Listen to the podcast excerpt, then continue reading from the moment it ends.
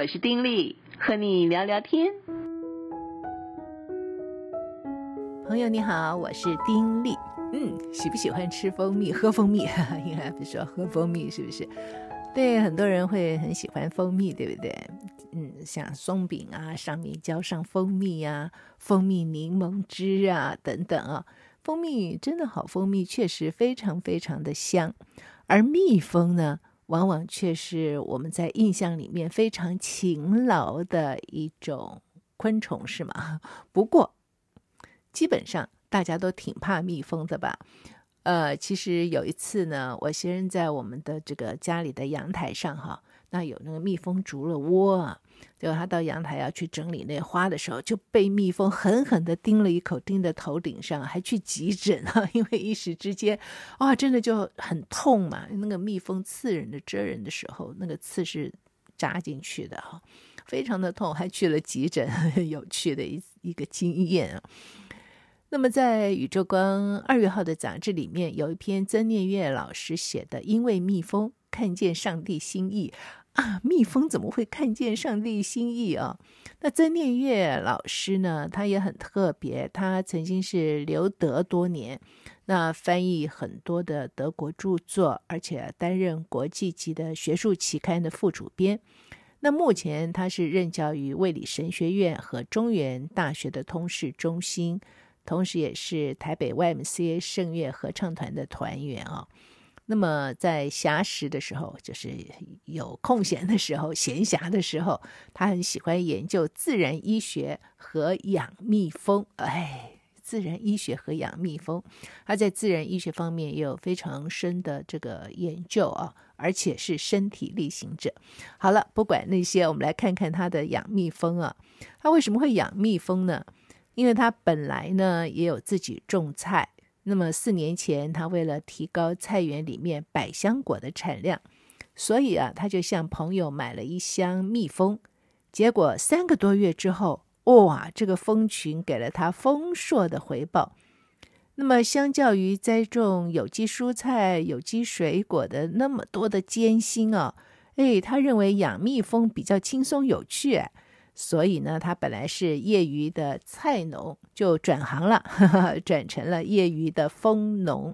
对他来讲呢，这好像是一个人生里面的意外转折，但是他也觉得好像是水到渠成、顺理成章，就这么自自然然的成为一个蜂农了啊。后来他。嗯，读到这个法文翻译的一本书，就是《蜜蜂与哲人》，哲学的哲，才发现说，哎呀，很多早期教会的教父哦，曾经养蜜蜂，而且在讲道的时候，经常是用蜜蜂来作为讲道的题材。那么从这个角度来看，神学院的老师在课余养蜜蜂，好像是遵循优良的神学传统，哎，不算不务正业哈。呀，原来。这个从以前的时候，很多的教父就养蜜蜂。这个蜜蜂啊，它是帮植物传粉的效率和品质是其他昆虫没法比的，对不对？难忘其项背。那么一只蜜蜂毛茸茸的身体上，大概能够粘住五十到七十五万粒花粉。哇，这个数字很惊人呐！五十到七十五万粒花粉。就会让植物得到充分受精的机会，从而就可以大幅度的提高作物的产量和质量。在闽南语的流行歌曲里面，有一个曲子叫做《采花蜂》，啊，是用来形容这个男人用情不专啊。歌词就描述这个蜜蜂这丛采了换别丛，结果会让人误以为蜜蜂在各种不同花朵之间。穿梭采集。事实上，蜜蜂之所以能够高效能的为植物授粉，关键是在于它的专一采集。农业专家就曾经利用蜜蜂的这个采集专一特质啊，来突破梨花授粉的难题。梨就是我们喜欢吃的高山梨啊，什么那个梨啊，梨花授粉不容易。为什么呢？因为这个梨花呀。颜色不艳丽，味道呢很淡，那么蜜馅就甜甜的啊，那个分泌的蜜啊，非常的粘稠，而且很少，所以对蜜蜂来讲，这没有吸引力啊，那么少，所以即使把这个蜂箱抬到这个梨园里面去，蜜蜂啊也不喜欢光顾整片的梨花海，反而会先跑到园外的那个花朵丛里面去采蜜。那怎么办呢？专家就想到一个方法哈、就是利用蜜蜂专一的采集行为。所以人呢，真的还是很聪明啊，知道怎么做吗？蜜蜂开始采集梨花的前一夜，这些专家们就在蜂箱的糖水盒里面啊，加进去泡好的梨花糖浆，就是让这些蜜蜂啊先享用这梨花糖浆。结果第二天清晨。这些蜜蜂因为熟悉梨花的味道，所以一出巢门呐、就直接飞扑向最靠近蜂箱口的梨花，然后呢，就是心无旁骛的为整个梨园的花朵效力，一直到花期结束。而这么一来呢，果农大概可以省下三分之一以上的成本，而且结出的梨子果形啊，也比人工授粉的果形来得更饱满。哇，蜜蜂原来是有这个专注的特质哎！那近来就有人提倡说城市养蜂的这个想法，什么意思呢？就是鼓励大家可以在自己家里的阳台养蜜蜂。那很多人一听就质疑了，说：“哎呦，那还得了？万一蜜蜂飞到家里来怎么办？哎呀，万一蜜蜂蛰了邻居怎么办？”哎，这些质疑呢，其实就是显示了一般人对蜜蜂的行为不够了解。你会不会有这些问题？嗯，其实我也有哎，就是对蜜蜂不够了解嘛。那么作者就说，首先啊，工蜂在即将成为采集蜂之前呢，每天早上和下午的某一个时段，就会在他们的巢门口定向的绕飞。那么经过几天的训练，蜂群对这个巢门口就做了清楚的定位。所以呢，当蜂农搬动蜂箱，很快就会发现。一群返家的这个采集蜂啊，他们出去工作要回家了哦，他们就会茫然的在原来的那个巢门口的位置啊，不断的绕飞，因为他们已经定好这个方位了，他就是要回到这里来。那你搬走了，他就不知道要回到哪里去啊。所以从这点看来呢，这个蜜蜂啊，会认自家的门口，它认得自己的家。此外呢，蜜蜂出门呢是以采集为目的，所以除非人类妨碍他们的采集行为，否则的话呢，嗯，他们也绝对不会无故的蛰人。可是呢，我们妨碍他们采集行为，对他造成威胁的话，哦，他们就要攻击了，因为他们攻击我们的时候，蛰我们的时候，会赔上自己的性命嘛。因此，他不会无缘无故的轻易的来蛰我们的。另外，蜂群是由三个阶级组成的，这个可能大家都很清楚啊，有蜂后、有工蜂和雄蜂。其中，蜂后跟工蜂都是雌性的个体，所以生物学就称为二倍体生物。换句话讲呢，它们是由受精卵，这个受精卵就是由雄蜂和蜂后的基因这样发育出来的，而这个雄蜂呢，是雄性个体，是属于。单倍体生物是由未受精卵发育出来的。洪兰教授曾经用了一个非常生动的比喻啊，来说明这种单倍体生物的现象，就说雄蜂啊有阿公，可是没有爸爸，哦，没有父亲。那个蜂后跟工蜂其实都是雌性个体，也都是由受精卵发育而来。那受精卵日后究竟成为蜂后或者是工蜂？这个关键就是在于吃什么东西。蜂后从受精卵开始，终其一生都是吃工蜂分泌的蜂王浆，而工蜂呢，在卵期只享受三天的蜂王浆，第四天以后啊，嗯，就改吃由这个蜂蜜和花粉形成的蜂粮了。那么，因为它们跟蜂后一样，具备卵巢和输卵管。但是呢，缺少了蜂王浆的供给啊，所以输卵管就会慢慢的萎缩，没有办法繁衍下一代。可是啊，不可思议的事情是什么呢？工蜂在某些状况下会产子哎。那什么状况呢？就是如果蜂群里面失去了蜂后一段时间，那么蜂巢当中刺猬幼虫的工蜂逐渐缺乏刺猬的对象，因为他们就是要喂这个蜂后嘛。哎，它没得喂了。那如果蜂群的食物来源又非常非常的充裕，这时候啊，输卵管早已经萎缩的工蜂，为了蜂群的延续，将会恢复生育的能力。哦，这实在是太奇妙了吧！他们在那个状况之下，其实已经萎缩的这个输卵管，竟然可以再次的发挥效用哎。哎，这可以说是上帝在大自然当中提供的一个例证啊！在圣经里面，就旧约里面啊，有一个这个亚伯拉罕的妻子撒拉啊，在这个九十岁的时候还生了他的儿子啊！这其实是很大的神迹，怎么可能啊？如果原本没有办法生育的工蜂，在某些状况下真的能够恢复生育能力，那么九十高龄的撒拉生下以撒。哎，也不是没有可能啊，对不对？就真的没那么困难了。事实上，这就是一个非常非常奇妙的一个设计。工蜂怎么会有这种能力啊？不过，工蜂产的呢是未受精卵，所以生出来的是雄蜂。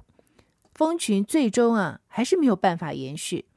那么养蜂的人其实很怕这个现象，这个现象叫做工产，就是工蜂哦，这个产。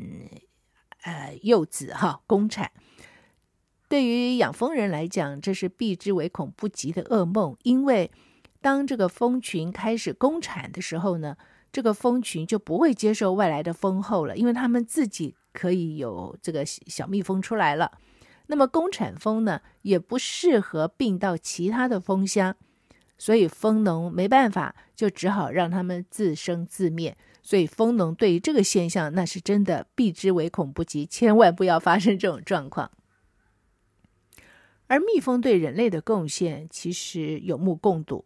你看哦，蜂蜜、蜂王浆、花粉、这个蜂蜡、蜂胶，都是一般人比较熟悉的产品。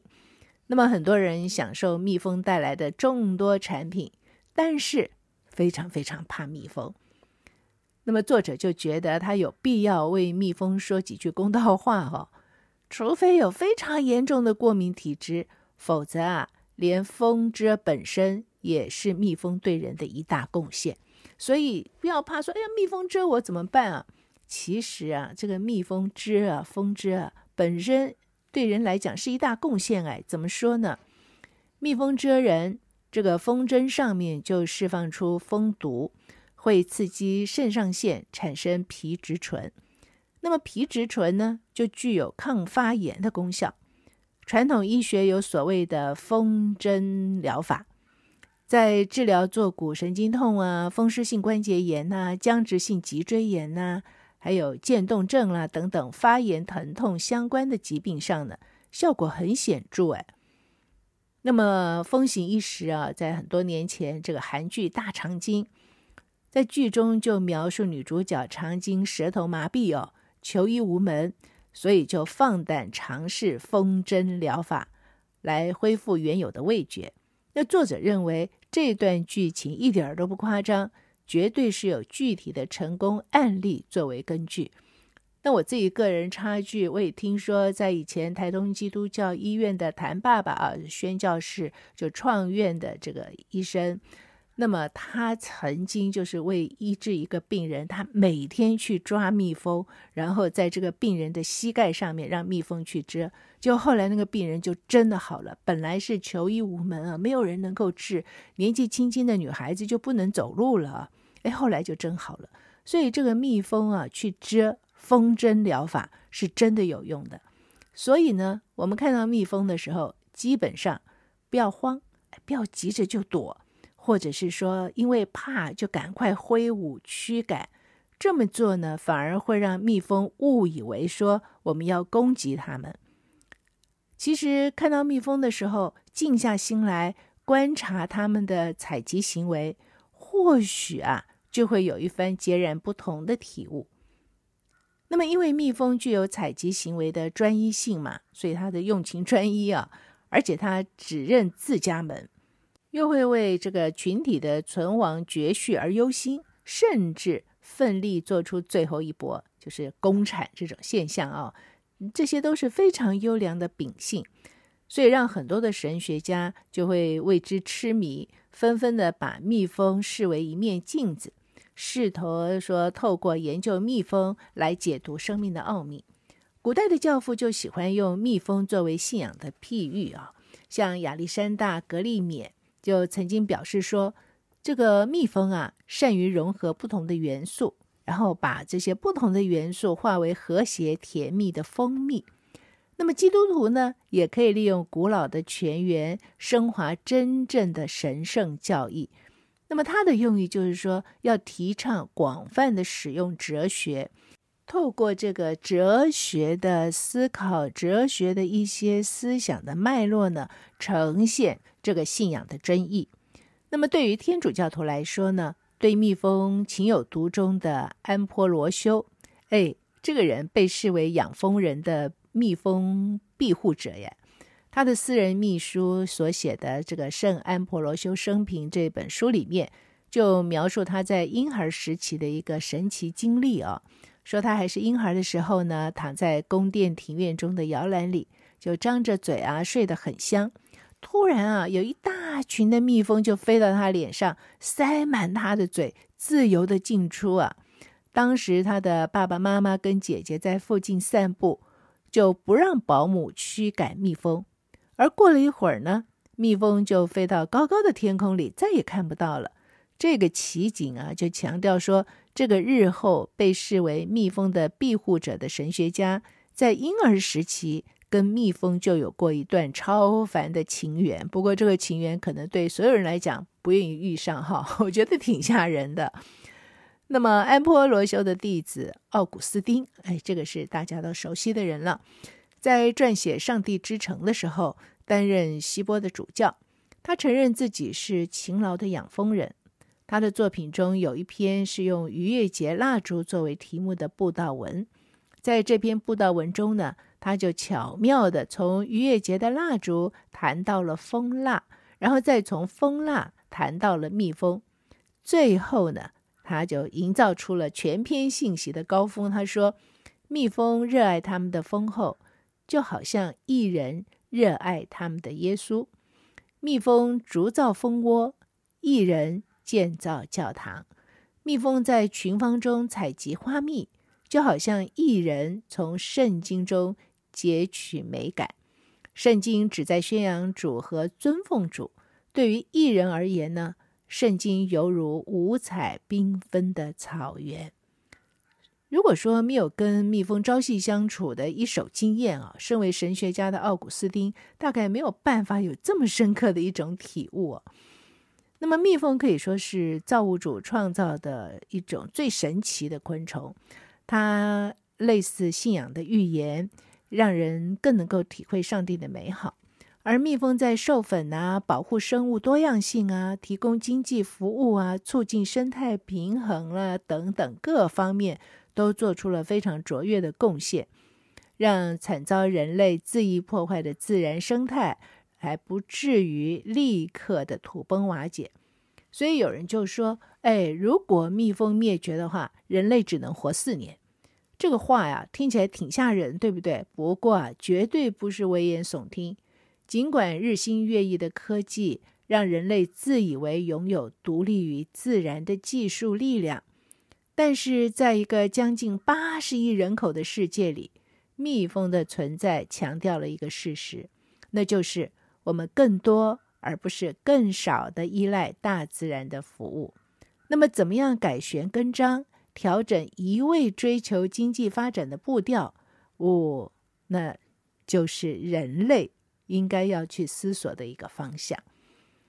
蜜蜂，哎，一想到蜜蜂就嗡嗡嗡嗡嗡嗡。哦，一想到蜜蜂，我就会想到虎头蜂，就觉得它就会蛰人，你挺吓人的。但是从这个文章里面就会发现，其实，在蜜蜂的世界里面，呃，被我们所熟悉的其实是它的蜂巢吧，哈。哇，那个真的是不得了，怎么有这么了不起的建筑啊？这蜜蜂很了不起啊，建它的巢建的真是怎么设计出来的哈？诶，但是除了那之外，从文章里面才知道，原来蜜蜂有这么多非常特殊的特性啊！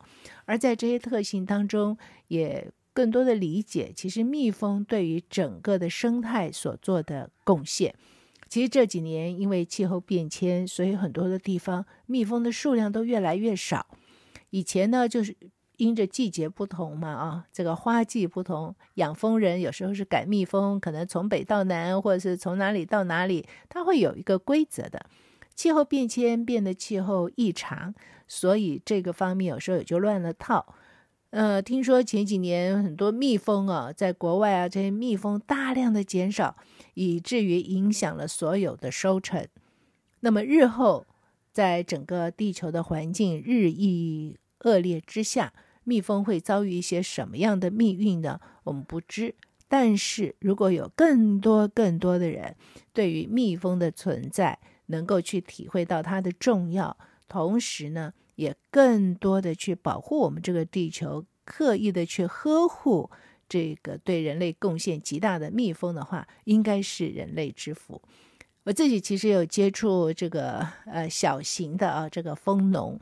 那么每年可以去订购他们的蜂蜜，因为产量不多，所以去订购。但是可以看到这些蜂农啊，他们怎么样去照顾蜜蜂啊？蜜蜂真的是有很多很奇妙的一些的习性啊，怎么样帮它搬家，怎么样去让它分家等等。哦，这中间都有一些规则的存在，它不是胡乱搞的，他们其实是有一些规则。所以在大自然里面，在我们所不知道的地方。都是有其规则，也就是说有有一些的律啊，律，嗯，就是这个规律的律，有些律在其中，而这个律呢，又是谁去建构的呢？所以对于有信仰的人来讲，比如说我自己是基督徒，我就理所当然的就会觉得这就是上帝的创造，在其中有许多的奥妙啊，就是有他所定的这些律在其中。但是如果对于这些就觉得，嗯，我就是不信，我就觉得本来就有的话，那么也要想一想，真的就这么本来就有吗？那怎么那么神奇呀？哈，因为就去看蜜蜂好了，它的这些所行所为，哇，既然这个蜂王不在啊，然后这个，自己竟然就可以再去有小蜜蜂啊，这也实在太神奇了哈！可见他们在这个脑袋里面啊。嗯，也是有一个完整的一个架构在那里啊。那怎么样认识自己的家？怎么样筑出那么美丽的巢？呃，而且是很复杂的巢？怎么样去采花粉？哎，其实，在无意之中，也就帮助了我们这个所有农民啊，农业的生产啊，开花结果，这都要靠蜜蜂。所以呢，我觉得我们在喝蜂蜜的时候。真的要多多的想一下，这都是蜜蜂的贡献哦。要特别的谢谢这些小蜜蜂。下次如果我们再看到蜜蜂的时候呢，也可能不需要这个惊慌失措，我们就安安静静的在那里。或许它只是围着我们绕两圈，它也就离开了，不会要蛰我们。但是如果我们慌张的不得了，拳打。没有说是拳打脚踢了，但是就是一慌张就会那样子乱乱挥手啊什么的啊，乱动啊，甚至要跑啊，那蜜蜂就会误会了。其实不止蜜蜂，对不对？很多动物都是这样子，误以为我们要去攻击它，以致它要自我防卫，所以攻击我们。我们不要让它误解，然后我们也不会受到它的攻击。好了，今天聊到这儿，下回再聊。此刻跟你说再会，祝福你平安。喜乐。